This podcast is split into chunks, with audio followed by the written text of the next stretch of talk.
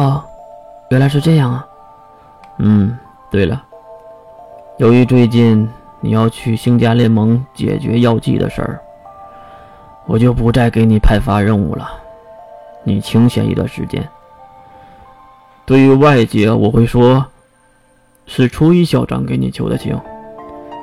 对于你的三个伙伴怎么说，就在于你自己了。说完这话，考古王也是将目光从月的身上挪到了书上。月也知道该说什么了。好的，校长，那我就先去准备比赛的事了。有事儿您再叫我。好。说完，月走向了身后的电梯，直通楼下，并迅速离开了建筑。走出管理楼不远处，就来到了一个小公园。在众多的比赛馆周围都有这样的小公园，而且人气还不低。很多的情侣，还有学生们。观战者都在这里歇息着，月也是走到一个自动售卖机的面前，停下了脚步。刚才和考古王说的有些口渴了，所以月打算买一瓶冷饮。在裙子里掏出星光蓝月的周边钱包，拿出里面所剩无几的纸币，并丢入了售卖机，按了一下冷饮。哎，机器竟然没有反应，然后月再次按了一下。还是没有任何的反应。他抬头看向屏幕上的余额，竟然是零。我操，钱被吞了吗？就在月刚要发怒，身边传过来一个男性的声音：“这个破机器总是吃钱的，丫头，你们吃了多少啊？”月转头看向这个男性，高于自己一个个头，还是瘦弱，穿得很凉快。不过这天。他不冷吗？再有就是他的长相和水兵有的一拼，算得上一个美男子。不过最明显的是他那一头血红色的头发，犹如鲜血泼上了一般，绝对不是染的。这种红仿佛在什么地方见过。你是年轻的赤发男，敲了敲售卖机。你到底给吞了多少钱呢？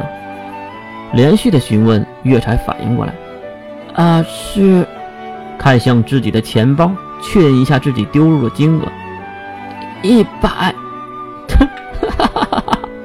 赤发男笑了起来，你笑个屁呀！犹如水兵一样的动作，他捂住了自己的小腹，努力的控制着笑声。哪有买饮料上来就丢大钞的呀？不过被吞了一百，还真是够惨的呀。谁说不是呢？不过，你有办法吗？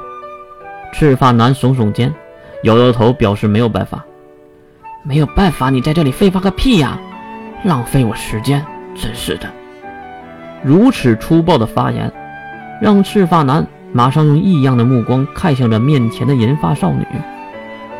等会儿，美女，你这脾气和外表可不太相符啊！月没理会赤发男。关你屁事儿！让开点，老子要锤爆这个售卖机！边说就开始了发动电能。不过就在这一刹那，售卖机仿佛知道了要大难临头一般，直接开始吐出饮料。可惜的不是一瓶，而是一大堆，挡都挡不住的吐，一听听的饮料喷涌而出。我操，什么情况？四周的人也是马上围观了上来。起初还对贩卖机指指点点，说这个情况很有趣儿。可是看清买饮料的人后，大家才发现了辨识度很高的月。我的天哪，这个不是樱木月同学吗？是啊，你看，和手机上一样。不少人都掏出了手机开始拍照，一旁的赤发男也是转头看向了月。原来你就是那个击败魔兽的琉璃月。而月却顾不了那么多了，才在地面上呢捡了几瓶自己爱喝的饮料，然后也不管自己穿的是不是裙子，上来就是一脚踢在了售卖机上，售卖机也理所应当的倒了下去。轰隆的一声，大家都没了动静，因为并不是因为倒下去的售卖机，而是那月裙下的风光。不太高兴的月鼓着生气的脸走掉了。也没管后面叽叽喳喳的人们，而是在地面也捡起饮料的赤发男却露出了奇怪的笑容。一路上喝着冰饮，哼着小曲儿，也很是高兴地走向了比赛的会馆。而这次的场地很远，所以也坐了一会儿小段的地铁。两瓶饮料也是在下车后全部喝光。至于月为什么如此的高兴，应该是所有的事情都按照自己希望的方向在走，没有出现任何的乱子。